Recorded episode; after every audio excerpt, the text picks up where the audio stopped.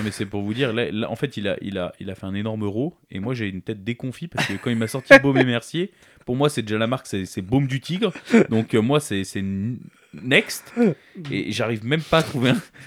Là, là, il est pété en deux parce que bah, j'ai dit sorti une connerie, mais réellement je n'arrive. Mais oui, Baume On et va se transformer en, en vilebrequin de, de Non, mais, euh, la chaîne Héros Attends, et euh, attends, entre Baume du Tigre et Maurice mort sur la croix, euh, c'est bon quoi. Non, ça, je peux... non mais t'as raison. en Vous fait. et merdier, moi j'allais dire, mais je suis méchant.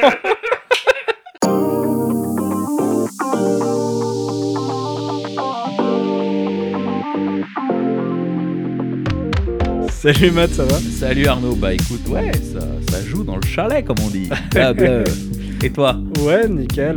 Bah comme euh, comme euh, c'est devenu la tradition avant chaque épisode qu'on enregistre, j'ai l'impression on est allé refaire plein d'essayages à Genève.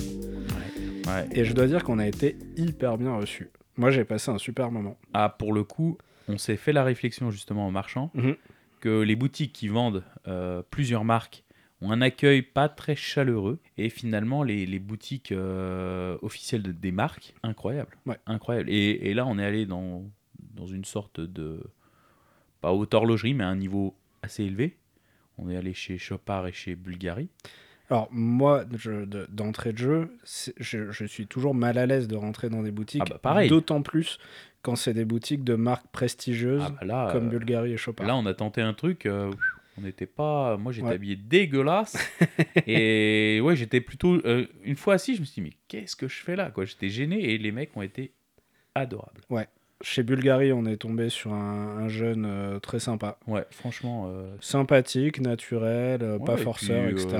et puis, vraiment accueillant, quoi. Ouais. Chaleureux, quoi, tu vois. Ça te donnait envie. euh, Ouais, puis on a parlé de montres, euh, on a parlé d'autres marques, d'autres modèles, ouais, on a parlé de euh, marques concurrentes à Bulgari et il a été hyper ouvert, quoi. Ouais. Donc, euh, très agréable. Et puis chez Chopard, oh l'accueil. Incroyable, hyper sympa. Tout de suite, la vendeuse, elle devait avoir quoi, euh, une quarantaine d'années, un truc comme ça. Ah, J'aurais dit même un peu plus, 45, mais, mais 50. vraiment très, très gentil. Elle a tout de suite senti qu'on était passionné et qu'en même temps on était là à la cool, qu'on était. Ouais, qu'on était là en balade découverte, quoi. ouais, elle En- mise à discuter, à nous raconter des trucs, à rigoler. On a Ouais, fait des parler de sa vie et même, euh, ouais. et vraiment super sympa, quoi. Comme quoi, faut pas hésiter à pousser les portes des boutiques, même Ouais. de marques qui peuvent être un petit peu euh, Bah, clairement hors de nos budgets. Ouais. Faut, faut dire, euh, faut dire ce qu'il en est. Ou presque. Ou presque. Mmh. Si on connaît les bons filons. Teasing, teasing. Ah, teasing. Ouh. Non, alors, 2023, ça sera pas l'année de la raison. pas pour Arnaud, et pas pour moi. non, mais ouais, vraiment agréable et franchement, bah, ça me fait plaisir. Ouais. Parce que ça faisait longtemps à Genève que, hormis chez nos amis de chez Breitling, et on les recite encore, mais euh, c'est vrai que c'est rare. Donc ça mérite d'être souligné. Exactement, donc c'est pour ça que je voulais commencer euh, sur Ouais, une, une petite On, note on les positive. remercie, voilà. Ouais. On balance un petit remerciement. Comme ça va devenir la tradition, on va réparer les conneries qu'on a dit la dernière fois. Ouais, comme on en dit beaucoup en plus. non, ça nous arrive très très peu. On a un, tellement, un tel melon. Bien sûr, une connaissance encyclopédique de l'horlogerie. Non, Comme nous a dit la dame de chez Chopard, ce sont des experts. Quand elle nous a décrit à ses collègues, Ce nous sommes des ce qu'on a experts. corrigé en disant non, on est juste des passionnés. voilà, je lui ai dit, on biffe rien de ce qu'on dit, on raconte une connerie sur deux. Euh, la grosse connerie qu'on a dit la dernière fois, c'est que la première GMT, c'était la Rolex GMT Master. Ouais. Et Dieu sait que c'est une énorme connerie. Bah oui, parce que c'est là, roulement de tambour. Herman. Et voilà. Euh, la GMT Master étant sortie en 54 et la Glycine Herman en 53. voilà. Donc, euh, donc voilà, c'est ce qui se passe quand on prépare pas d'épisode et qu'on fait les choses à l'arrache. Mais en fait, c'est c'est assez cool parce que euh, on va corriger nos erreurs à chaque début d'épisode. Et en fait, ça, ça rend plus vivant en fait. Donc, Oui, cool. voilà, ça nous Puis fait C'est des c'est une vraie discussion entre passionnés. Donc voilà, après on, Ouais. se, on se redocumente, on recherche, on continue et on creuse quoi. Donc, euh, Et puis dans la vraie vie, quand on discute, quand on fait l'apéro avec les copains, on en raconte plein des conneries aussi. voilà, donc, puis le but c'est pas d'être une encyclopédie. hein. euh, Non, c'est clair. Donc euh, en tout cas, voilà, je crois que c'est la plus grosse connerie qu'on a dit dans l'épisode dernier Mm. et je pense que c'est bien de la corriger. Mm. Voilà ce qui conclut euh, le chapitre correction, je crois. hein. Ouais, Faudra, si ça se trouve, en réécoutant l'épisode avant de le poster, on va se rendre compte d'autres trucs. Mais tant bon, pis, on corrigera l'épisode d'encore après. Voilà. En fait, on va peut-être faire un épisode que de correction. Il y aura la, la nouvelle rubrique, c'est je corrige les conneries de la correction de l'épisode d'avant. Donc, comme c'est également un petit peu la tradition euh, en début de, de chaque épisode, on voulait faire un tout petit point actu. Euh, pas parler de toute l'actualité parce que euh, c'est chiant. Non, des choses ça. qui nous ont vraiment marqué Ouais, ces derniers jours. parce que si c'est pour parler de l'augmentation des prix de Rolex. ouais, Voilà. hein. Bah, on- en fait, on, on, le sait, donc voilà, on l'accepte et on avance, quoi. Ouais, puis c'est pas passionnant quoi. Ouais, on, on laisse ça aux autres. Euh, non, dans l'actu, il y a un truc qui est passé quasiment inaperçu que Mhm. nous on a vu que parce qu'on suit Constantin Tchakin sur Instagram Et qu'on l'aime beaucoup. et que ouais, on aime beaucoup euh, ses montres en tout cas lui, je sais pas si je l'aime. mais Non, non, non, moi j'aime ça Joker. Voilà. S'il veut m'en offrir une, Ouais, s'il je lui envoie mon adresse tout de suite. direct. Voilà. Euh, il a il a donc fait un chrono qui ressemble Mm. pas du tout à ses montres habituelles. hein. Ah non, on dirait même une fée. Enfin, On dirait une mais- micro-marque allemande. euh, Ouais. T'allais dire une festina, toi. Ouais, j'allais dire une. J'ai été beaucoup plus sévère. Non, c'est vrai que c'est pas monstre intéressant en termes de design. Ouais. Mais. Elle Ouais, a été conçue pour une sortie extravéhiculaire euh, d'un astronaute russe. Alors Mhm. du coup, comment on appelle déjà les astronautes russes? Cosmonautes? Des Russes, qui vont dans les... des Russes qui vont dans l'espace. voilà, j'allais. Non, Beaucoup plus simple. Tu, tu sais que chaque pays a un nom Ah différent. ouais T'as astronaute, cosmonaute et spationaute Non, Passionnaute je sais plus, genre un américain ou un français, ça n'a pas le même nom. Ah ouais? Et, Oh, euh, Tu a- m'apprends un truc. Ouais, mais alors tu vois, je balance une info comme ça, mais sans connaître le. le, le- Mais c'est pas grave, on le corrigera la prochaine fois. On est coutumier du fait. Mais on, on vous invite aussi à faire vos recherches. En fait, le podcast, il doit être assez vivant. Voilà, le but c'est euh, c'est de susciter de l'intérêt de, de Voilà. planter des, graines, des graines de culture. Voilà, exactement. non, mais nous, on est un peu des, on est un peu des agriculteurs. hein. Ouais, Donc, il n'y a pas de problème. Non, mais ouais, je sais pas du tout. Et pour le coup, je t'avoue que ça me. tu t'en fous. Ok. Royal. tout ce que je sais, c'est que voilà, il a fait une montre qui est allée dans l'espace. Qui Ouais, a et fait puis, une sortie extravéhiculaire. c'est- le côté extravéhiculaire que, que je trouve cool. C'est pas juste pour la porter dans la, la station spatiale. Parce qu'elle pourrait ne euh, pas marcher hein, dans la station spatiale. euh. Ouais, ouais. En tout cas, je trouvais que c'était une anecdote. euh, à Ouais, non, c'est hyper intéressant. Qu'un petit horloger indépendant euh, fasse une montre euh, pour Bah, c'est une mission ça. spatiale. que, ils auraient pu aller chez Raketa. Ils auraient- ils avaient- ils- enfin, Mm. La Russie a assez de manufactures horlogères. Ouais, ouais. On, peut, enfin, on, en, on en évoquera peut-être certaines. On Mhm. fera peut-être un épisode là-dessus. Mais pour le coup, aller sur un micro horloger, Mhm. je trouve ça hyper cool. Quoi. Le jour où on parlera d'horloger russe, faudra inviter Martin. Ouais. Ah, c'est Martin Radkay. c'est, à mon avis, le, Ah ouais, le... la personne toute trouvée.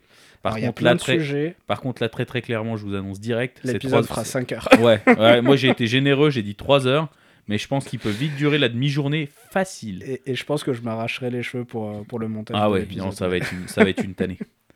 Mais voilà, la petite anecdote sur, euh, sur les Russes, pour une fois qu'on parle de la Russie, pour pas parler de la guerre, c'est... Ça change un peu, c'est un peu plus frais. Et puis, l'autre chose dont on voulait rapidement euh, parler, c'est de Blancpain, qui... Ah, nos amis de chez Blancpain, qu'est-ce qu'ils ont encore pas fait? Ouais, les pauvres, on Hmm. n'a rien contre eux pourtant. hein. Non, Vraiment. mais bon, Mais- qui aime bien là- châtie bien. Ouais. Oh. Euh, On met des, on met quand même, on remet l'église au centre du village. Allez, Ah ouais? vas-y, vas-y Arnaud, vas-y. Donc ils ont sorti une première série d'éditions limitées pour les 70 ans de la 50 Fathoms. Mhm. Euh, je suis tombé ce matin sur une publication de Periscope, Ah. le sniper euh, C'est ça. tireur d'élite. Et c'est pas Panerai qui a pris pour une fois, alors. Alors ils ont pris un petit tacle au passage. Ah, je remonte mes manches quand même. C'est c'est ce que j'aime. Ça, c'est mon périscope. Parce qu'il a dit que c'était un, un cas de blanc-pain néraille. Ouh Oh là là. Le, tacle, tueur. euh, parce qu'en fait, donc, euh, 70 ans de la 50 Fathoms, Mhm. ça sous-entend qu'elle est sortie en 53. Ok. Et euh, il semblerait que ce soit peut-être pas le cas. Alors, tout ça, c'est à prendre au conditionnel, parce qu'il soulève une question. Mhm. J'ai envoyé un petit MP pour essayer d'en discuter. Il disait c'est une question qui mérite d'être posée, donc Mhm. il n'y a pas un truc, une accusation ferme ouais, et définitive. il a pas sorti les crampons fer et taclé à la gorge. Pas encore, mais Pas tu sens qu'il affûte. euh, Il affûte les lames. On a compris. Il partage juste après une publication d'un mec qui a retrouvé le brevet déposé pour le logo 50 Fathoms, Mhm. euh, qui date de juin 54. Ok. Euh, je Donc suis... déjà pas 53 pour le coup. Donc pas 53 du coup. Euh, je suis allé regarder très rapidement sur internet ce qu'on trouvait comme info sur la Mhm. 50 Fathoms. T'as des sites qui te disent qu'elle est sortie en 53, des sites qui disent qu'elle est sortie en 54. Mhm. Donc c'est un peu difficile de trancher. Ce que j'ai cru comprendre en regardant ça vite fait en mangeant mon bol de céréales ce matin, c'est que je, dis ça juste pour euh, montrer le niveau de certitude que j'ai sur mes infos. Oui, non, puis surtout montrer le travail qu'on fait pour, pour, pour nos podcasts, quoi. C'est... Il y, a il y a un travail de recherche Non. journalistique pour Ouais, là- quand même. Parce qu'après mes céréales étaient imbibées de lait, du coup ils croustillaient moins. Voilà. Et c'est, je suis prêt à aller jusque là pour mon travail Hein, d'investigation. Voilà. Et, euh, Non, mais c'est vrai, c'est vrai. Non, mais et ce sacrifice. il semblerait que, euh, qu'il y a un autre euh, brevet qui a été déposé par le CEO de la marque à l'époque pour le design de la boîte, qui daterait de juin 55, donc encore plus tard. Ok.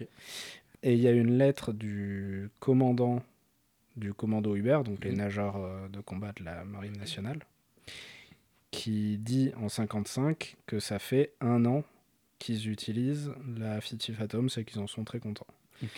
Donc ça voudrait dire qu'elle est euh, en tout cas entre les mains de- du commando euh, Hubert depuis 54, Donc en test, euh, grandeur nature, Ouais. entre guillemets, en 54. donc toujours pas en 53. Ok.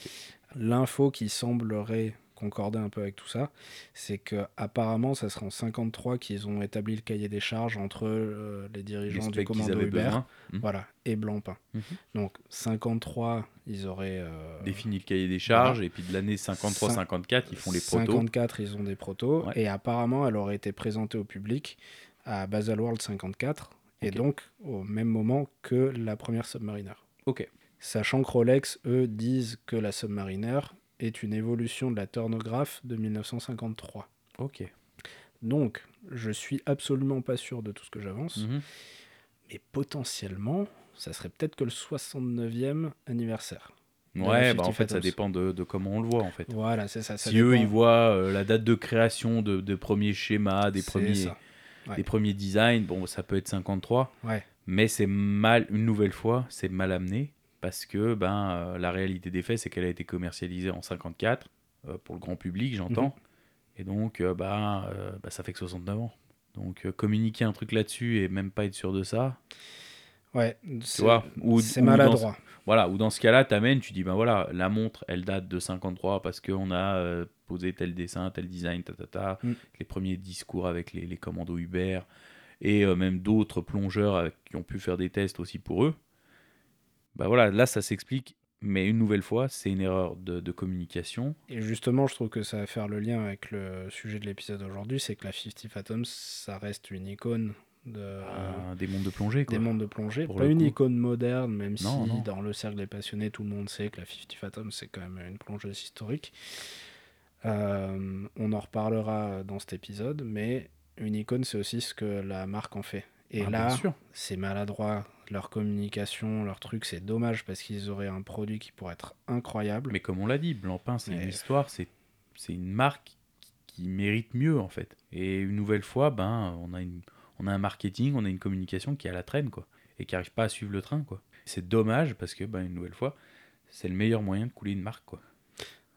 Bon, ça serait bien qu'on ait un petit jingle à un toum, le sujet de l'épisode. Et euh, le sujet justement de l'épisode, C'est les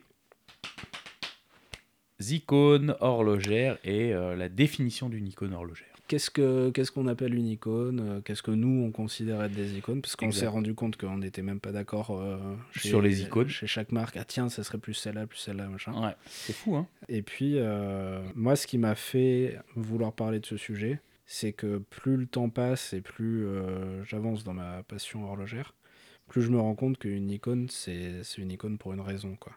Ouais, c'est que euh, quand tu démarres dans, dans l'horlogerie, on te rabat les oreilles avec tel modèle, tel truc, bidule, machin. tout le monde doit avoir une Submariner, tout le monde doit avoir une Speed, tout le monde doit avoir une il faut, il Reverso, faut dire machin. la vérité, quand tu vas sur Femme, que tu, tu fais tes premières recherches, souvent, je prends l'exemple de Femme, mais ça peut être sur d'autres Bien sur sûr, ouais. d'autres sur d'autres forums ou autres, mais tu as souvent le- la personne qui vient qui dit, voilà, j'ai un budget de 3000, j'ai un budget de 5000, j'ai un budget de 10 000, qu'est-ce que je peux m'offrir? Il y a toujours les mêmes trucs qui ressortent. Et il y a toujours les mêmes trucs. Alors à un moment, moi je le comprenais pas, parce Ouais. que je me disais, ah, c'est un manque de de recherche des gens, euh, c'est un Manque d'innovation, d'originalité Mm. et tout.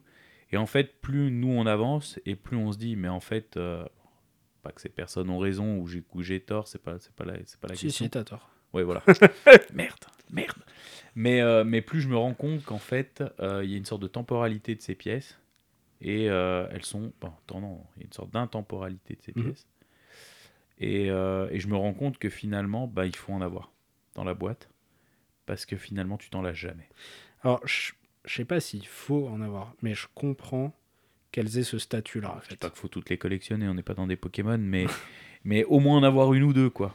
Et, et je peux comprendre qu'il y a des gens, finalement, qui partent là-dessus maintenant en première montre, euh, première gros achat, Mhm. plutôt que de tenter euh, Une petite marque. une petite euh, marque, ouais. un petit quelque chose. Voilà, ça je le comprends. Je pense que ce statut est mérité, en fait. Euh, moi, au Bien début, euh, on me parlait de. Il faut avoir une sub, une speed, un machin. Je me disais, Mm. putain, mais c'est pas. C'est chiant, quoi. Ouais, c'est la montre, t'ouvres ta, euh, ta boîte à montre, c'est la même que ton voisin, quoi. Ouais, c'est ça. Tu... Au début, tu dis. euh, T'as as cette phase où tu dis.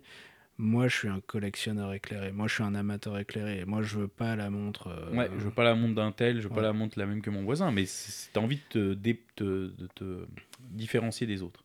Et puis, plus le temps passe, et plus je me dis, bah, en fait, je comprends, putain, ça, c'est c'est un classique, c'est une icône, et c'est pas pour rien, quoi. Mais comme tu as dit, c'est un classique en fait. Et je pense, on en, on en discutait un petit peu tout à l'heure, on faisait le parallèle avec la Porsche 911.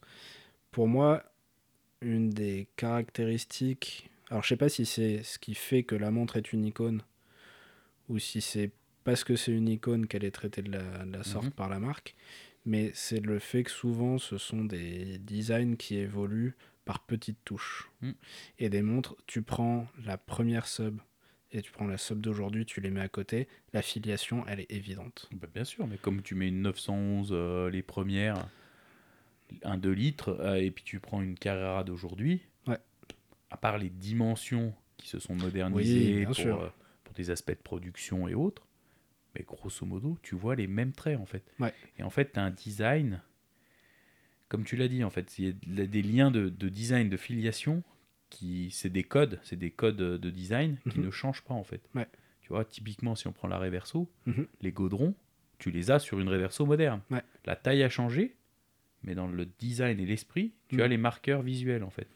Et je pense que c'est à la fois, ça montre le génie du, du design d'origine, Mm. mais aussi le savoir-faire de la marque dans l'évolution de ce design-là. Bien sûr. Parce que que ce soit Porsche avec la 911 ou GGR Ouais. avec la Reverso, ils auraient pu partir en vrille et faire Ah, mais c'est facile, euh, c'est facile de le dénaturer en fait. Tu suis, tu la mode et puis, c'est fini quoi. Mais c'est aussi ce qui fait la force de ces marques. Tout à l'heure, on disait que on- sur certains modèles, on n'a pas été d'accord sur quelle icône de Mhm. chaque marque. Et en fait, bon, on en revient toujours à Rolex, mais ben moi, quand je parle de Rolex, en fait, c'est les champions numéro 1 du je change très peu de choses. Mhm. Mais en fait, je suis le champion numéro 1 de je crée des icônes. Ouais. Parce Ah oui. que j'arrive à avoir un modèle, prends une OP les premières et tu prends les OP modernes, Mhm. c'est la même montre. hein. Mhm. Et, et en ça, bah, c'est pour moi, c'est pour ça que je te dis, j'arrive pas à me dire c'est forcément la GMT ou une, une Explo ou peu importe. Parce que pour moi, elles sont toutes des icônes chez Rolex. Ah. Sauf les Cellini. sauf les Cellini, sauf les euh, même les comment les Yachtmaster et autres. Et puis t'as des où- nouvelles, voilà, des Voilà. Yachtmaster, des où Skater. pour moi, c'est plus des déclinaisons, tu Mm. vois, dans une gamme de la sub, euh, du Daito ou autre. Mais, mais c'est des icônes, quoi. C'est marrant parce que c'est à la fois ce que beaucoup de personnes reprochent à Rolex, Ouais. d'être chiant, d'évoluer. Euh, ah, cette année, on a réduit d'un millimètre le diamètre, machin. Mais c'est aussi ce qui fait que euh, une Submariner ou une OP ou quoi, ou une Datejust Mhm. ou une Day-Date, ou Ouais, bref, sûr. tous ces modèles iconiques sont des, des icônes. C'est que. Ils sont des classiques, en fait. Je veux dire, tu- on, en revient un petit peu à la voiture ou même au, au basket. Mhm. T'achètes une paire de Jordan les dernières. Mhm. Je suis désolé, mais ça ressemble à la paire de Jordan les premières. Ouais, bien sûr. Parce que le design n'a pas évolué, on a fait changer des couleurs, des, des matières et autres, mais on n'a pas changé le design de base, Ouais. en fait. Et c'est là où, bon, peut-être qu'on en parlera un peu plus tard, mais où je trouve la puissance de la marque, c'est d'arriver à se dire, on conserve une icône, ok, on peut plaire ou déplaire à certaines personnes parce qu'on va pas innover, et la force de Rolex, c'est qu'ils arrivent à avoir d'autres modèles un peu innovants ou qui changent, Mm. Typiquement Yachtmaster ou, euh, ou la Sea ou, euh, ou quelque chose d'un peu plus technique. Où on, a, on a un savoir-faire qu'on arrive à apporter. Mhm. Et moi, je trouve que c'est intéressant pour ça. C'est-à-dire qu'ils ont une gamme, une ligne de base qui ne change pas, Mhm. ou qui font très peu évoluer. Et après, en dessous, on arrive à faire des petites créations.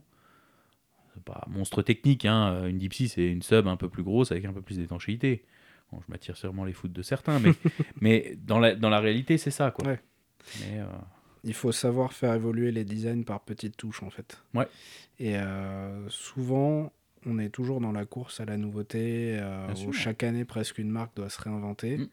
et où à chaque sortie, il faudrait que ce soit une montre complètement nouvelle, etc. Mais tu peux pas attendre d'une marque qu'elle soit à la fois une marque installée, connue, reconnue, identifiable, euh, etc. Et à la fois qu'elle se réinvente tous les ans. tu peux pas? Je pense qu'aujourd'hui, toutes les marques essayent d'avoir une icône, Mais de créer pas, en fait. bah, plus En ou fait- moins artificiellement une icône, mais elles n'y arrivent pas toujours. ouais. Ben, en fait, typiquement, tu vois, là, ça m'a, j'ai eu un éclair de génie pendant qu'on discute. Tu vois, si, si je pars sur euh, Christopher Ward. Mhm. Christopher Ward, c'est une marque qui a quand même maintenant quasiment une dizaine d'années, je pense. Et ben moi, je serais incapable de te citer un modèle emblématique de cette marque. Bah, je- Après, tu peut-être pas choisi la meilleure marque parce que. Parce qu'on est sur un gamme- une gamme de prix basse, Non, mais surtout parce que Et- leurs designs sont souvent inspirés d'icônes déjà. c'est pour ça. Sans dire qu'ils font des copies, etc. Je suis tout à fait d'accord. Mais tu vois, j'ai du mal à me dire, c'est des- dans les marques jeunes, je pars Mhm. du principe de me dire, qu'est-ce que eux arrivent à créer comme nouveauté Mais même des, Tu marques euh, moins jeunes, si tu prends, euh, je sais pas, Maurice Lacroix, si tu prends euh, Ouais, des voilà. marques comme Longines Bah, ou comme Maurice, qui peuvent être des marques qu'on apprécie, tu dis oui, alors tu as peut-être des modèles qui vont plus te faire penser. Ouais, mais c'est pareil, t'as as tout à fait raison en fait. Mais Pour eux, j'arrive pas à te dire j'ai une icône chez eux. Non, non. Puis- J'arrive à te sortir une gamme de modèles parce que je m'y suis intéressé à un moment, à ces marques, mais réellement, j'arrive pas à t'en sortir. Et puis même si tu arrivais à sortir l'icône de chez euh, Baume et Mercier, par exemple, quand je dis Baume et Mercier, j'ai envie de vomir. Non, mais c'est pour vous dire, là, là, en fait, il a, il, a, il a fait un énorme euro, et moi j'ai une tête déconfit parce que quand il m'a sorti Baume et Mercier, pour moi c'est déjà la marque, c'est Baume du Tigre, donc euh, moi c'est Next, et j'arrive même pas à trouver un. Là, il est pété en deux parce que bah, j'ai dit sorti une connerie, mais réellement je n'arrive. Mais ouais, Baume On et va se transformer en, en vilebrequin de, de l'horlogerie euh, chez des Attends, attends, entre Baume du Tigre et Maurice mort sur la croix, euh, c'est bon quoi. Non, ça, je peux... non mais t'as raison. en Vous fait. émerdiez, moi j'allais dire, mais je suis méchant. On a dit qu'on n'était pas là pour casser Oh là non mais, non mais réellement, t'as as tout à fait raison. En fait, j'ai pris Christopher Ward, mais en fait, finalement, eux, c'est les plus jeunes. Et, et encore, je peux leur excuser, quoi. Mais c'est vrai qu'il y a des marques plus établies où j'arrive pas à trouver une icône. Et je pense que c'est pas le truc que tu peux faire euh, artificiellement. Pour moi, une- pour dire que telle montre est une icône horlogère, il faut que ce soit une montre qui soit là depuis X années, qui a un design euh, propre ou suffisamment euh, propre pour qu'on l'attribue à cette marque-là. Il faut qu'il y ait une évolution qui ait été faite euh, petit à petit et de manière euh, raisonnable et qui dénature pas le Mhm. truc. Et, euh, et puis après, il y a, il y a le succès commercial. Mine de rien, c'est indissociable sûr, aussi de, de l'icône. Et puis après, il y a, il y a le cas spécifique de Seiko, où là, ils ont tellement de montres au catalogue et tellement de références et dans tellement de styles différents que c'est impossible, à mon sens, de citer une icône horlogère, même juste pour la marque Seiko. Alors, tu as des gens, ils vont dire la SKX 007 parce Bah, que... moi, j'aurais dit euh, ça parce que c'est la montre avec laquelle j'ai un peu commencé. Voilà, parce que tout le monde a commencé Voilà. avec ça, mais euh, c'est vrai mais que quelqu'un qui est né dans les années 70, il, il va peut-être pas me dire celle-là. C'est ça. Et tu vas te dire, est-ce que c'est vraiment la montre qui représente le mieux la manufacture? Est-ce que c'est euh, une icône horlogère au même titre que euh, une Reverso ou je sais pas quoi? C'est c'est difficile parce que moi, en tant que passionné Seiko, si tu me demandes de citer un seul modèle chez Seiko qui est pour moi euh, emblématique de la marque, bah, je serais bien emmerdé quand même parce que. euh, Pourtant, toi, t'es le pape de Seiko et de Grand Seiko. alors c'est peut-être le problème, c'est que peut-être T'en connais trop. J'attribue trop d'importance à des modèles obscurs. Tu vois, c'est peut-être ça. la- c'est peut-être ça le la problème. force du Jedi. Mais, mais ouais, je trouve que c'est finalement euh, quelque chose qui est dur à inventer de toute pièce une icône. parce que ça prend du temps, parce que c'est un travail de, de design et de Mhm. développement, parce que c'est un succès commercial, parce que c'est malgré tout aussi quand même de la communication. Bien Parce sûr. que ouais. si Omega avait pas rabattu les oreilles de tout le monde avec la speed, Ah bah s'ils nous vendaient pas tous les mois qu'ils disaient qu'elle était allée sur la lune. euh, ah bah, elle aurait peut-être pas le, le statut, le statut qu'elle a. Et puis, et puis réellement, il faut se le dire, le- la, la speed a pas été créée pour aller sur la lune quoi. Oui, en moment, plus. euh, putain, euh, bah, tu te dis, bah, en fait, si elle n'était pas allée sur la lune, Alors oui, forcément, là, tu as un événement tellement Bien spécifique. que voilà. Mais si tu prends par exemple la Seiko Pog, donc c'est un chrono Mhm. euh, des, C'est vrai. de, de le 69, cadran jaune, avec voilà, un cadran jaune qui est, qui est assez reconnaissable, qui a été porté par le colonel Pog euh, dans, la- dans une mission euh, spatiale, qui a été C'est le premier chrono automatique euh, dans l'espace. Mhm. Ça, Seiko, on parle jamais. Non. Jamais, jamais, jamais, Non. jamais, jamais. Et pourtant, euh, les fans de la marque euh, rabattent les oreilles de tout le monde avec ça. Et euh, la marque, s'ils avaient voulu l'utiliser, aurait pu en faire une icône pour Seiko, Mhm. officiellement, entre guillemets, euh, de la même manière que la Speed est devenue l'icône de- d'Omega. Bah, bien sûr, ouais. Donc c'est lié à un événement, certes, mais c'est aussi ce que la marque en fait. bien sûr. Et euh, en ça, je suis sûr qu'il y a plein de marques qui ont eu des icônes potentielles et qui n'ont pas euh, misé sur le bon poney, entre guillemets. Tu vois. Ouais, qu'on qu'on ratait le coche, quoi, en fait, Ouais. tout simplement. Ouais, complètement. bien sûr. Je suis d'accord. Donc c'est c'est pour ça qu'on disait que le côté euh, communication et marketing euh, rentre quand même en, en En compte. ligne de mire, quoi. Ouais, dans, dans ce qui fait qu'une euh, qu'une montre devient une icône horlogère. Quoi. bien sûr. Après, euh, là, là où on n'était pas toujours d'accord, c'était euh, vis de Rolex, quelle est THE icône de Rolex. Ouais. On a du mal, hein. moi je, je sors pas la même que toi pour le coup. Ouais, toi tu disais l'OP, moi je sais pas trop. euh, mon cœur aurait envie de dire GMT Master 2 parce que j'en ai une depuis euh, quelques semaines. Coquin. Et je trouve que c'est une des icônes de la marque, mais objectivement, j'aurais peut-être dit la Submariner. ouais, aussi, ouais, donc clair. Moi j'ai l'impression que la Submariner c'est peut-être celle qui a eu le plus d'impact dans, Dans la marque. Dans le design des montres, tu regardes une Ice Watch, ça ressemble à une Sub, etc. Ah bah, on, peut, on peut dire que c'est probablement la montre la plus, euh, je dirais pas copiée. Ah si, clairement.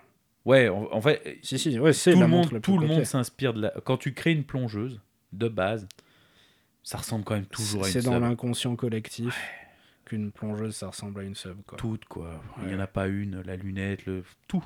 Ouais. Après, euh, une fois que tu regardes le cahier des charges de, de ce qu'est une plongeuse, tu retombes sur quelque chose qui ressemble automatiquement à une SKX 007, à une Submariner. T'as toujours ça. Après, t'auras les plongeuses super compresseurs avec euh, compresseur?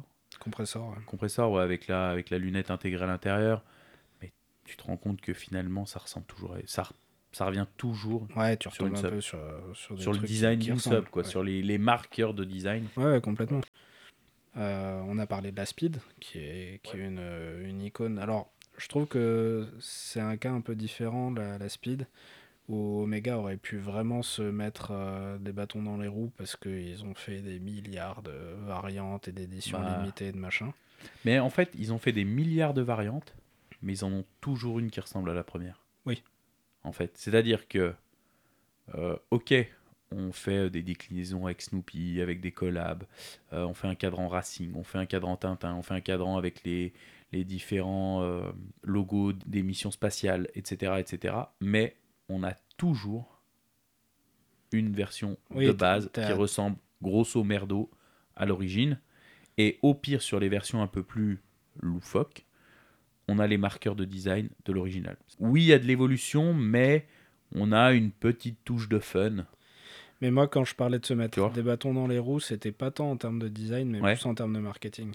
Ah, Ou si tu dilues le truc et si tu traies la vache euh, jusqu'à ce qu'elle sorte du lait en poudre, mais ben, est-ce que tu penses que c'est pas ce qu'ils ont fait si. et que justement avec la, bah, ce qu'on a déjà parlé de la Moonswatch, est-ce que ça les a pas permis de redevenir un peu fun, de ramener une image auquel bon la lune on l'a poncé à mort et on sait on peut plus le vendre parce que ben forcément les gens qui ont vécu cette période-là, ils ont pu acquérir leur modèle de leur rêve quand ils étaient enfants et maintenant il faut susciter une nouvelle envie chez les jeunes pour ramener du client. Et puis je crois qu'ils ont compris qu'ils avaient un peu gonflé tout le monde à parler tout le temps de la Lune aussi, Ouais, tout simplement. Voilà, c'est ça. Donc euh, je Et- trouve ça bien que déjà ils soient arrêtés de faire autant d'éditions limitées à tour de bras. Et ça, c'est un, c'était la, la meilleure chose à faire, je crois. Mhm. De, je veux dire, ça va, on sait que c'est une icône. Il n'y a sûr. pas besoin de trop en faire et de, de Non, non, pousser le truc à ouais. fond. Faites comme les autres, Et- relax. ouais. Et, Et, euh, et justement, alors après, ça c'est du marketing et c'est euh, maintenir une sorte de rareté, euh, faire monter les prix, mais avec la Head White, avec le calibre 321, Mmh. de dire on a un seul horloger à même d'assembler ce mouvement. euh, Bullshit. Bullshit. Mais par Ils contre, en ont deux. mais par contre, d'un point de vue stratégique, c'est logique de faire ça Ah, bien sûr. de se dire bah voilà notre icône euh, vous la voulez vous l'avez parce qu'elle est dispo partout la speed Mhm. la Moonwatch par contre vous voulez la vraie icône d'origine la Headweight avec le calibre 321 bah là on a décidé que non ça coûte euh, Ça, coûte tant et ça coûte c'est plus cher il y en a pas beaucoup délai. il faut l'attendre et il faut la vouloir et c'est un choix stratégique peut-être discutable mais d'un point de vue commercial et d'un point de vue purement marketing c'est totalement logique Ouais. Puis, puis, une nouvelle fois, ça t'empêche pas d'en avoir une non plus. Si t'en veux une, bah soit t'attends, Ouais. soit tu prends une pro. Ah bah bien sûr. Donc euh, c'est c'est vraiment intéressant de voir à la fois le côté design, évolution, qu'est-ce que la Mhm. marque en fait, et de voir le côté succès commercial, popularité euh, dans, Ouais, ouais. l'inconscient des gens, mais aussi le côté euh, marketing euh, et, et comment, comment ils gèrent ce- tous ces aspects-là. quoi.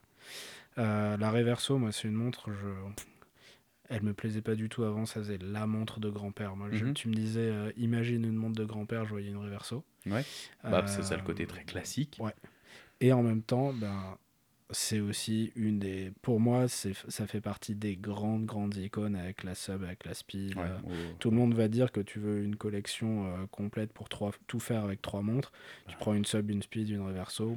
Et T'as ton trio gagnant. voilà. Euh, c'est une montre que j'ai appris à aimer. Et c'est en ça que qu'on reconnaît certaines icônes. C'est que Mhm. parfois, c'est des montres qui sont très populaires, que tout le monde te dit ouais c'est génial, comme ce que tu Mhm. disais avec femme. Et puis parfois, c'est le, le genre de choses qui prend du temps. Ah, faut, vraiment faut savoir apprécier l'apprécier en fait. C'est comme dire, un bah, vieux vin, ça, pour ouais, le coup. C'est ça. Pour le. Typiquement. J'ai goûté à plein de trucs, Ouais. j'ai vu plein de choses. Et c'est vrai que là, je reconnais qu'il y a un truc en plus. quoi. Ouais. Et moi, moi, ça m'a fait ça quand j'ai passé la speed pour la première fois Mhm. au poignet il n'y a pas si longtemps que ça. Mhm. Parce que elle ne m'intéressait pas du tout, au point que j'avais jamais essayé une speed de ma vie, parce que Ah, je la trouvais chiante. Mais on est pareil, pour le coup, euh, je la trouvais chiante à mourir, et plus je la passe, plus elle me fait quelque Et chose. ben moi, quand je l'ai mise au poignet la première fois il y a un an, je me suis dit, j'ai compris. Je comprends pourquoi cette montre ouais, a ouais, ce elle, statut. elle, euh, génère ça auprès des gens. Alors, est-ce que c'est parce que à force de la voir, ça rentre dans ton inconscient et quand tu la mets au poignet, tu dis ah ouais ok. Ouais, je pense que ça joue aussi. Ça doit Puis bon, on, a, participer. on a quelque chose qui s'appelle Instagram, où on est collé dessus Ouais, H24 c'est et ça ça. crée des envies. C'est ça. Mais le, le sentiment que tu as quand tu essayes, Ouais. c'est du physique. Donc pour le coup, c'est du concret. Et je te rejoins. Moi, quand je l'ai essayé la première fois, je me suis dit, mon Dieu, que c'est chiant. Et là, plus mes goûts avancent, plus je me la vois porter, mais au quotidien, quoi. Et tu te dis bah je comprends Tu pourquoi c'est. Mais ça parce ce qu'il y a un côté. Alors, si on prend cet exemple-là, je trouve qu'il y a un côté intemporel et tu peux la porter avec n'importe Mhm. quoi. Bien sûr. N'importe quoi. Et ça m'a fait un petit peu la même chose avec la, la Reverso, où euh, bah, quand j'ai passé la Duo Face euh, Mhm. qu'on avait essayé ensemble chez Bucherer, Ouais. je me suis dit ok c'est pas mon style, c'est pas pour moi, mais je comprends que ce soit une icône parce qu'elle a un truc que, que, que les autres ont pas. Quoi. Mhm. Elle a vraiment euh, ce, ce- je sais pas, c'est un ressenti, c'est un truc que j'arrive pas à qualifier quoi. Ouais, et puis je trouve que ben, pour le coup, la Reverso, il y a un vrai aspect. euh, c'est presque un bijou en fait. Ouais. Tu vois, si tu la prends dans une taille moyenne, ça c'est un peu comme la Cartier Santos, c'est un peu comme la Tank. Mm. C'est le genre de montre où finalement je trouve qu'il y a un aspect plus mode que horlogerie. Alors, Mhm. On va encore me taper sur les doigts. Bon, peu importe. Mais je trouve que ça ressemble. C'est ce côté euh, dans le design, il y a des traits qui sont simples en fait. C'est un rectangle, c'est hyper bien proportionné. Ouais. Et peu importe le modèle que tu prends, que tu prennes une small ou une XL, je trouve que c'est hyper bien fait. Et, et en ça, je me dis, ouais, ils ont trouvé le, bah, comme on disait, le coup avec la 911, l'ancienne et la nouvelle, ben c'est l'évolution, mais c'est tout bien proportionné en fait. C'est- Ils sont pas partis. Alors, ils sont partis à des moments dans l'histoire sur des trucs euh, mastoc avec la Grand Sport XL, je crois, ou des trucs comme ça, où c'était imbouffable. Mais tu restes toujours sur les marqueurs de la, des Ouais, marqueurs du design en fait. Et, et en ça, euh, ouais, la Reverso pour moi, pff, ouais, c'est le kiff quoi. Quand on dit icône horlogère, tu penses à quoi d'autre? Après, euh, moi je pense à la Navitimer, forcément. Et Ouais. c'est en ça que je me posais la question, bah, là pendant le podcast, est-ce que finalement toutes ces montres euh, qu'on vient d'évoquer, que ce soit la Speed, que ce soit un Daytona, que ce soit une Submariner, euh, la Navitimer, est-ce que finalement c'est pas des montres qui ont été créées avant tout pour une euh, fonction, c'est-à-dire un- une montre outil, Mhm. avant, avant finalement le design? Je sais pas. Moi, je me posais la question de savoir est-ce que c'est plutôt l'aspect technique et l'aspect euh, cahier des charges, utilité pour l'utilisateur, qui a été privilégié et qu'on a fait devenir des icônes parce que bah, forcément la marque a pu s'aider de ça en disant bah, je prends l'exemple de la Blancpain. Ah, bah, le, commandant, le commando Uber a utilisé nos montres, donc voilà, ça te permet d'avoir un argument marketing Mhm. que simplement dire bah ouais, vous voyez, vous avez une OP. Bon, bah oui, elle est étanche. Donc, euh, c'était- non, mais c'était Ouais. l'idée principale derrière la montre. c'est- comment ils sont arrivés à la vendre. Mhm. Tu vois, par exemple, je prends une marque comme Vulcain. Mhm. Si tu sais pas que c'est la montre des présidents américains, la marque, moi, je, je mets au défi quelqu'un de me, de me citer des modèles. Alors, ils vont me sortir la nautique. je- bah, bah, franchement, mais sortez-moi-en. Ouais. À part la cricket, qui était pour les présidents. Tu vois Et Ah, je- pourtant. je, pense que beaucoup de personnes, tu leur dis Vulcain, ils pensent à Star Trek, ils pensent pas aux montres. hein. Non, mais on est d'accord. Voilà. Donc c'est pour ça, je me dis, euh, quand tu crées une icône, est-ce qu'il n'y a pas finalement euh, une utilité qui a dépassé le produit et qui a permis de le vendre Mhm. Et après, de se dire, bah voilà, hop, le produit, il était hyper bien fait et il répondait à un cahier des charges hyper précis. Et comme on l'a pas changé dans le temps, ben ça devient une icône. Mhm. Et puis voilà. Dire la speed, c'est putain, c'est un chronographe, tachymètre, trois compteurs. C'est tout, hein. Ouais. Cadran noir, bracelet acier. Pas plus compliqué. La Navitimer, c'est une règle à calcul intégrée sur une, euh, sur une lunette pour pouvoir faire des calculs en vol. Bon, c'est hyper chiadé, mais techniquement, c'est tout, quoi. Il n'y a pas une étanchéité, y a... Tu vois C'est... Alors, ce que, moi, ce qui me vient en tête tout de suite quand tu parles de ça, c'est que c'était une époque où toutes les montres étaient des, des outils. Bah voilà, c'est ça. Donc, du coup, de dire est-ce que c'est parce que c'était un outil qu'elle euh, qu'elle est devenue une icône, je pense que c'est un des critères qui fait qu'une montre arrive à un certain Mhm. moment à, à- à atteindre ce statut, on va dire. Mais il y a plein d'autres montres qui ont été faites pour remplir une fonction euh, spécifique et qui sont pas des icônes. Bah, type- bah, alors, on peut même des icônes qui étaient prévues pour ça. Tu, parles, tu parlais de la Reverso. À la base, c'était pour les joueurs de polo. Mhm. Sauf que aujourd'hui, on se souvient, la marque essaie de nous vendre, Ah, ça a été créé, machin, à l'origine pour les joueurs de polo.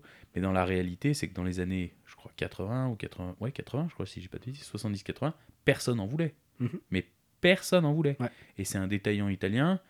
Alors, bon, moi, je me souviens plus vraiment de l'histoire. Tu, Oui, on Si en discutait, on se rappelait voilà. plus quelle était la bonne version de l'histoire. J'arrive plus à me souvenir si c'est euh, le détaillant italien qui a racheté les stocks ou qui a demandé en disant à la marque euh, refaites-nous des modèles comme ça parce que moi je sais qu'avec la mode en Italie, euh, bon, l'Italie c'est les leaders dans la mode, ah, on dirait les Parisiens, les Londoniens, bon, peu importe, mais ça reste des leaders dans l'avant-garde, euh, je trouve, dans, dans la mode de, l'habillement et qui a dit voilà moi je veux ça parce que je suis sûr d'arriver à la vendre. Et il en a écoulé des pelles. Et c'est grâce Tu à lui que, que la Reverso est toujours là. Quoi. Ah bah bien sûr, Parce sinon elle serait morte dans l'œuf. Elle, elle a eu un. Alors peut-être peut-être pas dans l'œuf, peut-être qu'elle a eu sa période de gloire au tout début, et puis Mais tu qu'après tu, elle tu s'est disais oubliée, que mais- des marques, d'un point de vue marketing, avaient peut-être raté le coche. Bah, peut-être que là, la Reverso, ils ont eu un coup de bol Ouais. qu'un mec la ressorte, parce que Mhm. probablement ils auraient raté le coche dessus. Ouais, complètement. Tu et alors moi, ça me fait penser à une, une anecdote qui, qui ressemble beaucoup à cette histoire, Mhm. mais qui est beaucoup plus récente. Alors je, je préfère pas citer de nom parce que, parce que voilà, Mhm. on sait jamais. Gérald Ginta a beaucoup collaboré avec Seiko. Ouais. Et c'est d'ailleurs même grâce à Seiko qu'il a lancé euh, sa marque. Ok. Parce qu'en fait, à une époque, il était juste designer. Mhm. Et euh, à ce moment-là, euh, la marque achetait un design. Mhm. Et ensuite, euh, lui, il était payé pour son design, et puis après, il rentrait chez lui. Bah, eux, comme un- que la- comme- Comme un designer auto, quoi. Ouais. C'est-à-dire que le designer vient créer le modèle de la voiture, il prend ses sous, et puis la marque après utilise le, le design de la voiture. Euh, C'est ça. Que la montre se vende à 10 exemplaires ou, Ou à 3 100 000, millions, C'est pareil. lui, il touche pareil. Le PDG de Seiko à l'époque Mhm. était très, très, très, très fan des designs de Gérald Ginta. Il a fait venir à Tokyo et il lui a dit voilà, on aimerait bien que vous fassiez des montres pour Mhm. nous, mais par contre, nous, on va vous verser des royalties. Ok. C'est-à-dire que si notre montre, on Se en vend bien. un million, Mhm. bah vous, vous touchez un pourcentage là-dessus. Et c'est ça qui lui a permis de financer le lancement à son compte. Et c'est aussi le, le PDG de Seiko qui lui a dit, mais lancez-vous euh, à, votre, à votre nom, à votre compte, Ouais. faites, euh, faites quelque chose. Quoi. Un des seuls designs officiels de Junta pour Seiko, c'est une Credor locomotive Mhm. Qui reprend des codes euh, vraiment très très proches des designs habituels de, de Junta dans les années 70. Il a fait plein d'autres designs pour eux, mais de manière officieuse parce qu'il voulait pas trop que ça se sache en Suisse Ok. qu'il collaborait autant avec les Japonais, vu que c'était la période où les Japonais étaient en train de mettre une grosse douille euh, À tout. Suisses. Ouais. Donc euh, ça s'est pas trop su. Il y a plein de designs où tu vois la montre, tu dis ouais, c'est sûr c'est Junta. Bon, il y a des Seiko 5 hein, qui avaient, euh, ouais, bien sûr. qui avaient ouais. une folle gueule de. Tout à fait. hein. Alors, on peut pas être sûr à 100% que ça soit Non, de lui non. ou pas, mais on se, on se doute beaucoup. Quoi. Et euh, il y a quelques années, il y a un détaillant euh, très très connu du monde horloger qui a rencontré le PDG de, de Seiko Mhm. et qui lui a dit écoutez, moi je suis fan de Junta, je suis fan de la Credor Locomotive. Et il a fait comme l'italien a fait avec Gégère pour la Reverso. Qui Il a est dit, arrivé et qui a dit. euh, Regardez, vous avez ça dans votre catalogue euh, vintage qui est incroyable. Moi, je suis prêt à mettre les sous sur la table pour l'avoir. pour financer la fabrication de la montre. Et pour vous acheter, vous en faites 1000, vous en faites peu importe. Je vous achète le stock. Vous, je, vous, je vous achète le stock et c'est moi qui distribue tout. Et si vous voulez pas qu'on fasse ça, c'est vous qui distribuez, je m'en fous, mais faites-la. Mhm. Et là, Seiko, ils ont dit non. Et c'est en ça que je disais aussi qu'une icône, c'est ce que la marque en fait. Mhm. C'est que tu as la même opportunité que Gégère a eu tu avec la Reverso Et tu la saisis pas. et tu la saisis pas. Alors peut-être qu'elle aurait pas marché. Peut-être que c'est un design Ouais, qui aurait pas Tu fonctionné. prends quel risque au pire Mais je trouvais que c'était un- une anecdote euh, assez intéressante. Et en plus, ça permet de faire la transition avec Gérald Ginta, parce qu'on en a peu parlé, mais on peut pas parler d'icône horlogère sans parler de Ginta. Ah, bien sûr. Parce que Ginta, c'est euh, la Nautilus, c'est l'Aquanaut, c'est la, la Royal Oak, La Royal Oak. c'est la Pacha de Cartier, Ouais. c'est euh, la Paipan de Omega. Ouais.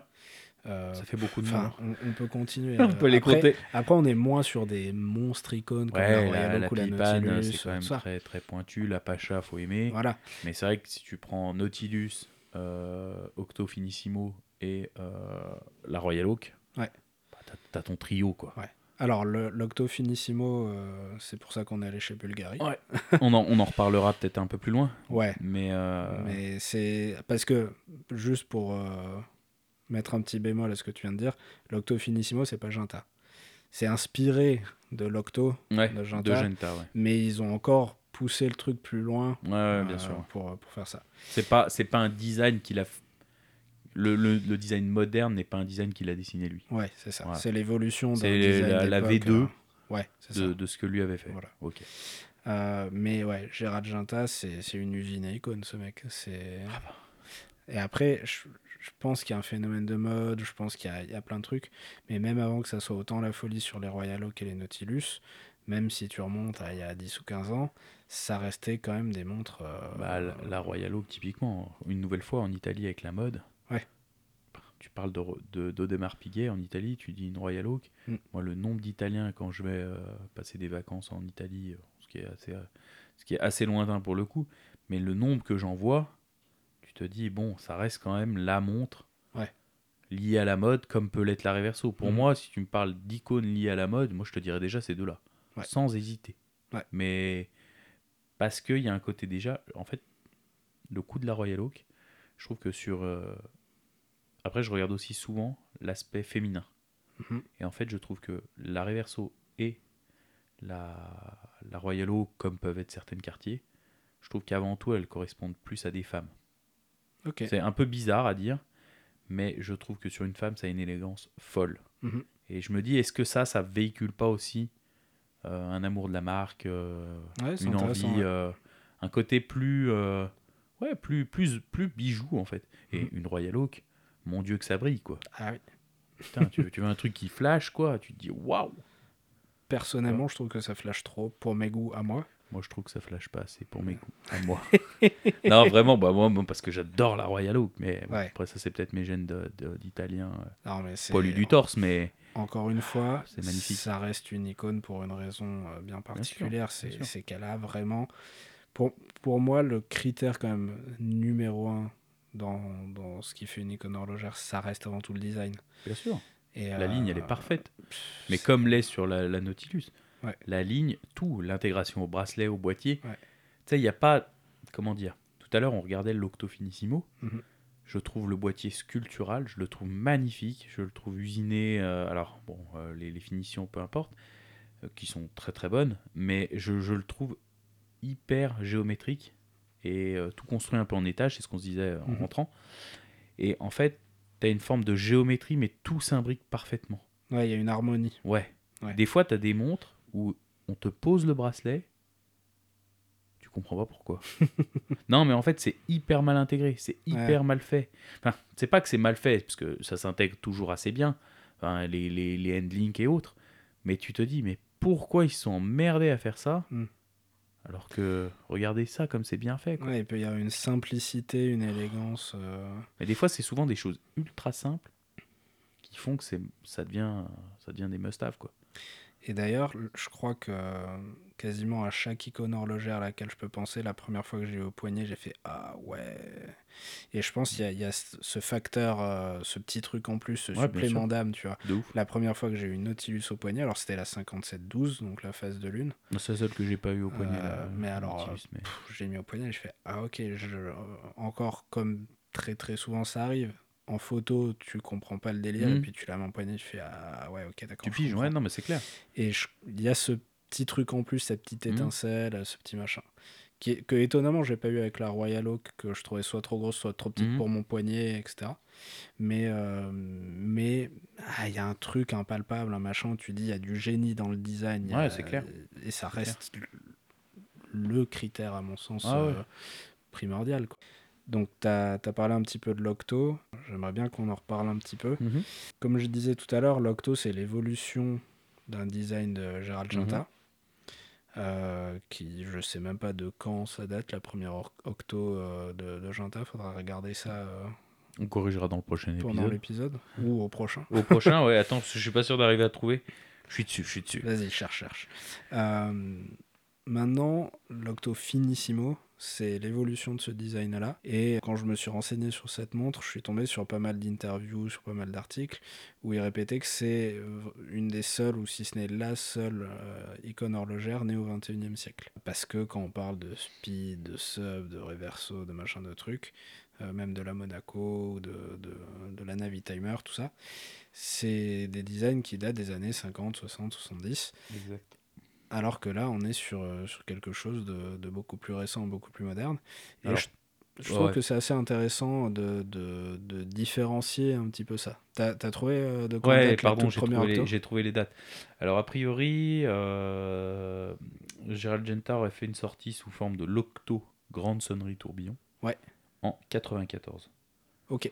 Voilà. Et après, à partir de 2002-2003, ils ont commencé à travailler sur le cadran, le Ouais, boîtier avec les principalement voilà, avec et euh, les ça, designers. ouais.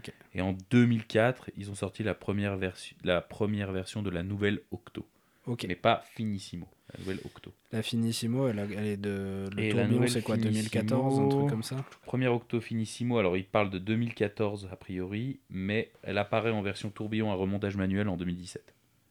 Ils auraient commencé en 2014 et probablement fini en 2017. Alors après, est-ce que vraiment on peut dire que c'est une icône horlogère au même euh, titre que peuvent l'être toutes celles qu'on a citées avant? Non. Pas encore. Pas encore. Mais clairement, elle souffle un, un vent nouveau, pour le coup. Mhm. Quelque chose qui t'a nulle part ailleurs. Ouais. Tu vois? Ah ouais. on, on a essayé aussi euh, chez nos amis de chez Chopard Mhm. une, euh, une Eagle Ouais. qui euh, est plutôt décriée, pour le Mhm. coup, qui plaît pas forcément. Euh, Nous, moi en photo, ça me ça me branchait pas des masses. Qui plaît de plus en plus, mais qui a euh, encore pas mal de gens qui, qui accrochent pas. Quoi. Voilà. Alors que pourtant, c'est une recréation d'un modèle des années 80. Ouais, la Saint-Moritz. Voilà, la Saint-Moritz.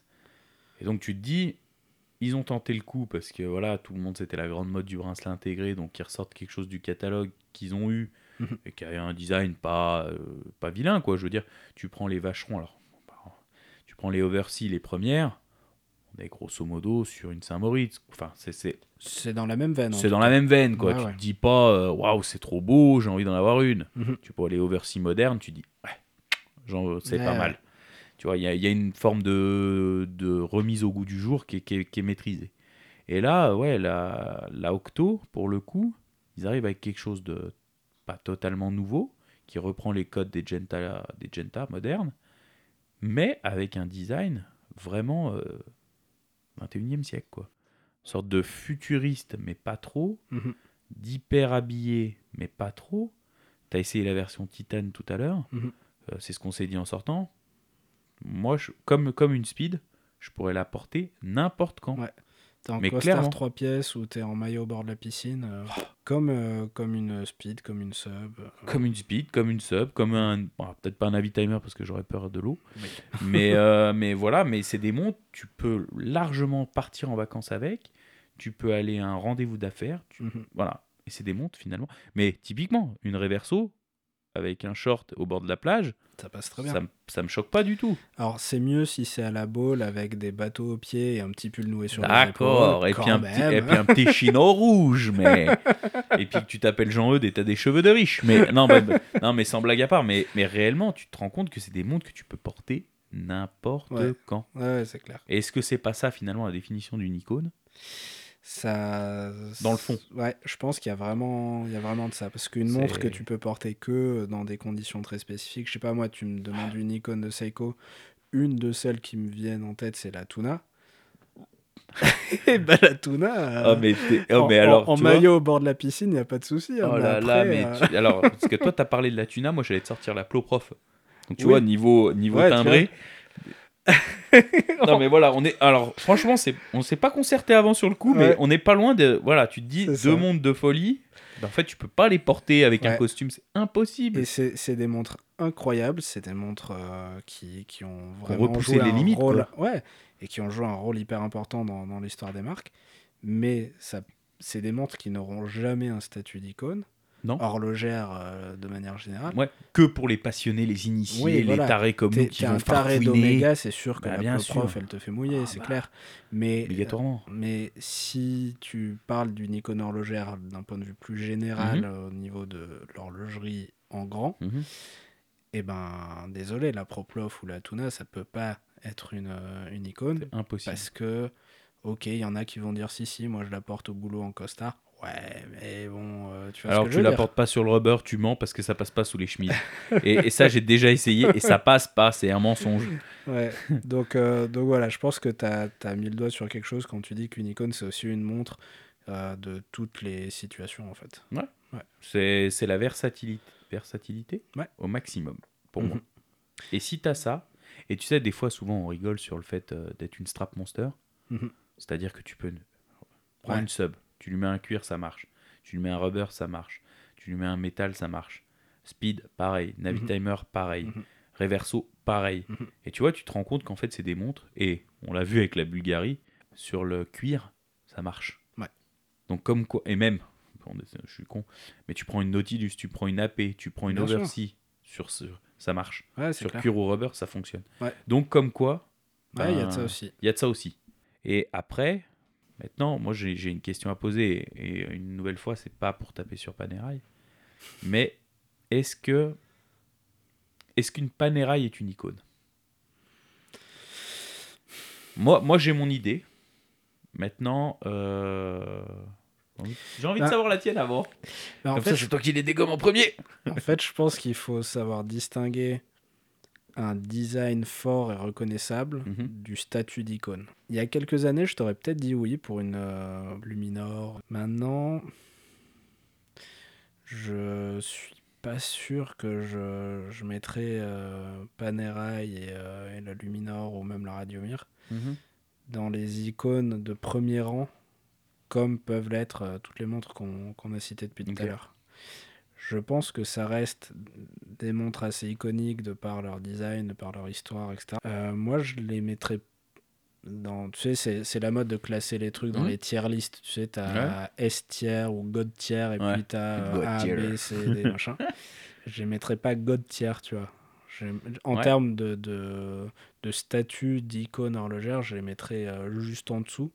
Alors moi, j'aurais pu les mettre pour le coup dans le Gautier. Ouais. Une nouvelle fois, comme toi, à un moment, je, pour moi, c'est un statut d'icône. Parce qu'il y a quand même un design. Mhm. Euh, tu prends une Radiomir sur n'importe quel strap, ça match. Le problème, c'est que je comprends pas la marque, en fait.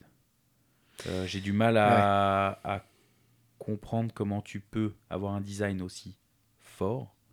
Parce que pour le coup, je reprends l'exemple basique. hein, Une Reverso, c'est hyper simple. hein. Ils n'ont pas fait évoluer. Et finalement, ça marche. Mhm. Et, et Panerai, moi, il y a un truc qui me dérange, c'est pourquoi ils se lancent dans la haute horlogerie. Ben, en fait, c'est pas vraiment, je pense, ce que les gens demandent, pour le coup. Ils ont sorti la douée, et on en avait parlé un petit peu avec les gens de chez Panerai, quand on était à la boutique. C'est bankable, ça marche de ouf. Ah, ça cartonne, ouais. Ils, en, ils cartonnent, mais parce qu'en fait, ils ont leur design décliné dans la bonne taille pour le commun des mortels, quoi. C'est-à-dire qu'à les années 90, c'était la mode des très grosses montres, du assez bling, assez voyant. Panerai est ressorti Ouais. de, de, de la tombe. Année 2000, euh, Voilà. plutôt, mais ouais. Ils sont ressortis de je sais pas d'où. Voilà, Mhm. ça remonte. On arrive à lancer une histoire, les plongeurs italiens qui est là, hein, c'est une vraie histoire, donc Très ils ont, bien. Ils ont su. euh, capitaliser là-dessus. Ouais, c'est ça. Niveau marketing, c'est ce qu'ils ont fait avec la Speed. Ouais. C'est-à-dire, ben, on, a, on est allé sur la Lune, blablabla. blablabla. Nous, c'était les plongeurs italiens, blablabla. blablabla. Très bien. Mais restez là-dessus, en fait. Je pense que c'est intéressant de, de discuter de Panerai. Alors, tu auras toujours les, Les puristes qui ultra vont- défenseurs Ah, et les mecs qui, qui dégomment à tout va. euh, Mais je pourrais en être un parce que j'adore cette marque et c'est ça qui m'hor- qui m'horripile, en fait. Mais oui. Le, le truc, c'est que je, quelque part, je comprends. Et tu disais, je voudrais bien que quelqu'un m'explique. Ça tient en un mot. euh, Explique-moi, Arnaud. Pognon. le, le seul mot qui explique Ouais, ça, mais c'est est-ce que tu crois qu'ils y vendent si facilement, en plus? Ah bah apparemment en Asie, euh, en Ouais, la Chine, douée, etc., mais, ça- la douée, mais est-ce que tu crois bien. que les tourbillons, ils les vendent?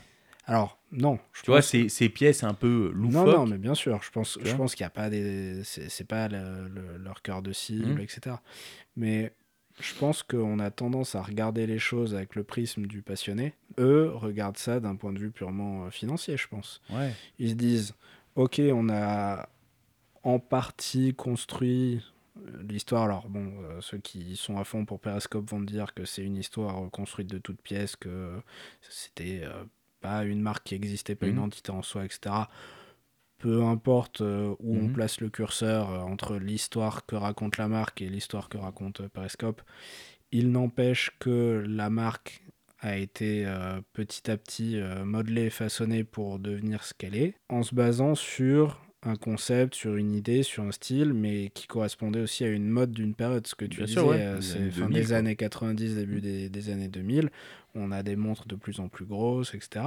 Et ils ont capitalisé là-dessus. Et puis au bout d'un moment, ben, le vent tourne, la mode change. Et puis le soufflet retombe. Hein, Le soufflet retombe et on se dit putain, euh, porter du 47, c'est pas donné à tout le monde. Même porter du 44, euh, ça reste des montres euh, Costaude. Costauds avec une certaine physique, hein. présence, etc. C'est Ouais. pas donné à tout le monde non plus de porter ça. Euh, si ça, ça fonctionne plus, ben, on a quand même un design porteur et un Ah oui, style reconnaissable. Ah oui, oui. mais, non, mais- mais on peut aussi se détacher de ça Hmm. et s'inventer une histoire. On pourrait presque faire le parallèle avec AP qui crée la code 1159 pour se dire faut pas tout miser sur la Royal Oak. Ouais, Peut-être qu'ils ont pu se dire aussi on peut pas tout miser sur euh, les plongeurs de combat euh, comme la- d'accord. peut pas tout miser sur le voyage Sur vers la- la Lune. Bah, bien sûr. Mais à un moment, Ouais, mais tu il trouves y, a, il y a une histoire de cohérence à garder quand même. Et quand tu te mets à faire des luminors avec le, le décapsuleur, mais que la montre est étanche à 30 mètres, c'est un peu too much, quoi. Et moi, l'impression que j'ai, c'est que comme beaucoup de marques, ils essayent de faire juste des choses qui marchent sur le marché chinois. Et c'est tout. Et ça me fait un peu mal au cœur, parce qu'il y a beaucoup de marques qui se disent, ben, demain, la poule aux œufs d'or, c'est la Chine. Mm. Il faut qu'on crée des modèles qui marchent en Chine. Et du coup, l'aspect financier passe au premier plan. Et parfois, on peut avoir tendance à s'asseoir sur euh, l'ADN de la marque, sur l'histoire de la marque, sur. Bah, en fait, euh, tu te perds un peu, quoi, en fait, en jouant à ça. Et en même temps, je pense que c'est dur pour une marque comme ça qui s'est construite sur une identité, un style et une histoire hyper spécifique de pouvoir se réinventer. Bien sûr. Alors, se réinventer sans euh, faire table rase, tu vois. Mais, de, de- Mais là, pour le coup, tu trouves pas qu'ils font table rase, toi? Moi, j'ai Bah si, peur de ça. Ouais, voilà, pardon. C'est ça que je voulais dire, c'est que ça doit être difficile pour eux de se dire faut qu'on évolue, faut Ouais. qu'on avance et faut pas qu'on reste à stagner, à faire euh, des PAM 005 euh, avec un Unitas et des PAM 111 et des, des trucs, euh, les, les basiques Mhm. qui, ont, qui ont généré tout le succès de la marque au début. Faut réussir à se détacher de ça et avancer, mais sans euh, oublier trop et trouver un juste milieu, c'est Mhm. pas évident.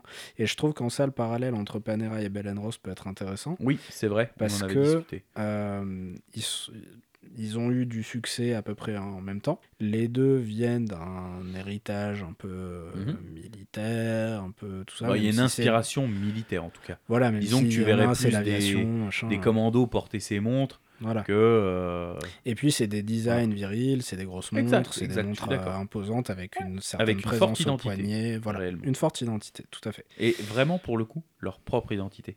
Mais ils ont su se réinventer, pour le coup, je trouve. Ouais, Ils ont sans, exploré d'autres sans pistes. complètement s'oublier non plus quoi. Mais par contre, je pense que je enfin, je sais pas, faudrait regarder les chiffres. J'ai Mhm. l'impression que Panerai marche mieux que Bell Ross quand même. Absolument. Mais parce qu'aussi Panerai ça a été associé à des acteurs, à des Bien films, sûr, à des Stallone et tutti quanti, euh, bien tout sûr. ça. Ouais. Mais C'est une image de luxe, quoi. Panerai, Ouais. c'est une montre de luxe. Faut, faut dire la vérité. Et je trouve que, que le parallèle entre les deux marques est quand même assez intéressant. De se dire que ben on a l'impression que Bell Ross a mieux géré son, Son tournant, mais son vend peut-être moins bien. Mais vend quand même au final moins bien que, que Panerai, Mais alors là, ça, tu vois, ça serait intéressant qu'on trouve des chiffres. Je Ouais. serais, je serais vraiment curieux. Et puis je pense que pour un prochain épisode, faudrait organiser un combat UFC entre un fan de Panerai et un fan de Bell Ross. combat à mort. Alors attends, la question c'est est-ce qu'on a un fan de Panerai et est-ce qu'on a un fan de Belen Ross? Oui, fan de Panerai. Et ne me oui. regarde pas. Et fan de Ne me regarde pas. Faudrait mettre Edouard. Ouais, mais Edouard il fait du karaté. Ça, ça Ouais, non, pas. il va dégommer tout le monde. non, mais, euh, mais- bah, après, pour le coup, une nouvelle fois, on- je, je suis un peu dur avec Panerai, mais c'est parce qu'en fait, c'est une marque dont j'attends tellement et ça me frustre en fait. Ouais, Mais en fait, mais moi, c'est une marque que j'aime, que j'ai envie de posséder, Ouais. mais j'y arrive pas. En fait, je peux pas, me- je peux pas sauter le pas. J'ai trop Ouais. de barrières mentales qui me disent ouais, mais non, mais non, c'est pas ça. C'est vraiment euh, une marque que j'ai envie d'aimer, que pour laquelle j'ai une affection, parce que c'est une des marques qui m'a le plus intéressé, euh, qui m'a fait m'intéresser vraiment à l'horlogerie, comme Ouais, je disais dans l'épisode 0. Et il y a trop de choses qui me gênent et qui me freinent, quoi, ce que tu disais, des barrières mentales. J'en ai trop, en fait. ouais. Et juste pour revenir sur le thème des, Des icônes, ouais, parce qu'en fait, on s'est éloigné complet sur Panerai. Eh ben, tu me disais, est-ce que tu penses que c'est une icône? D'un point de vue du design, je pourrais dire oui, même si c'est peut-être pas les montres que tu peux porter dans tout- toutes les circonstances. Non. Mais je pense que d'un point de vue de ce que la marque en a fait et de la communication et de la gestion autour de ça, pour moi, ça n'a pas été aussi bien géré que l'histoire de la Reverso, de la Speed, de machin, etc. Ah, de ouf. Et je pense que ça aurait pu. Ils auraient pu en faire un. un- Quand on parlait de marque qui a peut-être raté le coche, Ouais, ils l'ont pas raté parce que. Ça se vend. reste. Ouais. Mais tous les gens qui s'intéressent aux montres savent ce qu'est une Panerai. euh, Ouais, voilà. Quand tu parles, t'en parles sur femme, t'en parles sur n'importe quel support. Ouais. On, on sait ce que c'est une Panerai. Mais C'est pour, pour, ça moi, qu'ils avaient vraiment un potentiel de malade. c'est- c'est en ça que je les mettrais pas dans le god tier. Ouais. C'est qu'il manque ce petit truc de, de se dire, bah là, ils ont su. euh, En fait, ils avaient le diamant, ils ont le diamant brut, Mhm. ils l'ont encore pas taillé. Quoi. Très clairement. Je pense qu'ils peuvent le, le- le tailler mieux. Ouais, non, mais clairement, ouais, je suis d'accord avec C'est toi. exactement ça. Bon, bah voilà, je pense que. Ouais, je pense qu'on a fait déjà bien le tour. hein. Ouais, je pense qu'il y aurait énormément de choses à dire, ne serait-ce que sur chacune des montres qu'on a citées Oui, et puis on aurait pu prendre marque par marque, Ouais, dire on ah, moi pu je vois citer cette plein icône, je vois cette icône là. On ouais, avait plein sûr. de marques, hein, Heuer et autres, Ouais. mais on n'a pas voulu s'éterniser. Donc voilà, c'est encore pour reprendre l'analogie du classement par, euh, Mhm. par tiers. Je, je pense que c'était intéressant surtout d'évoquer le Ah, les gros ce que noms, nous on quoi, met dans le big god names. tier, on va dire, mais Ah. après c'est sûr qu'il y a des il y a plein de montres qui... Et, et on espère que vous serez nombreux à nous, ben, comment dire, à nous partager en commentaire Ouais, je pense vos, que ça, vos, euh, ça peut générer du débat, icônes, de la discussion, bien sûr. etc. On serait ravis d'en Euh, débattre, hein, justement. ouais. Après, partez du principe qu'on a raison et que vous avez tort. Voilà, ça c'est normal hein, parce qu'on a un sacré melon. Et puis c'est nous qui avons les micros. Ah bah, absolument. Alors qu'un euh, commentaire, on fait supprimer et puis voilà. ah, vous avez pas compris, mais si jamais vous êtes en dictature, voilà. Ouais, mais en tout cas, si vous avez envie de, de discuter, de débattre, euh, de, de- juste de réagir, euh, c'est pas toujours évident euh, sur les plateformes de podcast Ouais. parce que bah sur Spotify tout ça tu peux pas. Oh, bah, je crois que ouais, c'est. Mais sachez que sur Forum à montre vous pouvez, sur Instagram, sur Facebook. Ouais, on a créé un post sur femmes Mais euh, voilà, c'est le but, c'est aussi qu'il y ait, y ait même a un, échange avec vous, d'échange. hein, clair. Donc c'est pour ça qu'on a créé une page Facebook, Mm. c'est pour ça qu'on a un compte Instagram. C'est c'est aussi que ça soit convivial et et, Et, même sur les vidéos YouTube, je crois qu'on peut mettre des commentaires. Donc Oui, on sera exactement. d'y- on Oui, sera oui. ravis d'y répondre. Il me semblait bien qu'il Ouais. manquait quelque En chose. fait, il y a euh, juste sur les plateformes de streaming où je crois qu'on peut ça. pas. Spotify, Apple et autres. Ouais. Mais on Donc sera après, euh, n'hésitez pas à réagir, à nous donner vos avis, etc. C'est même pas une question de générer des, des commentaires, Non, du on s'en- on on bat on allègrement les couilles. euh, complètement. De toute façon, comme on vous a dit, on cherche pas à faire du business. Donc, euh, Ouais, ce sera jamais euh, monétisé ce podcast. Euh, juste passer du bon moment avec vous. Donc, Ouais. euh, si enfin, en plus on- déjà entre nous. Ouais, déjà, nous, Déjà. nous, nous, on kiffe. donc si en plus de ça, on peut kiffer avec vous.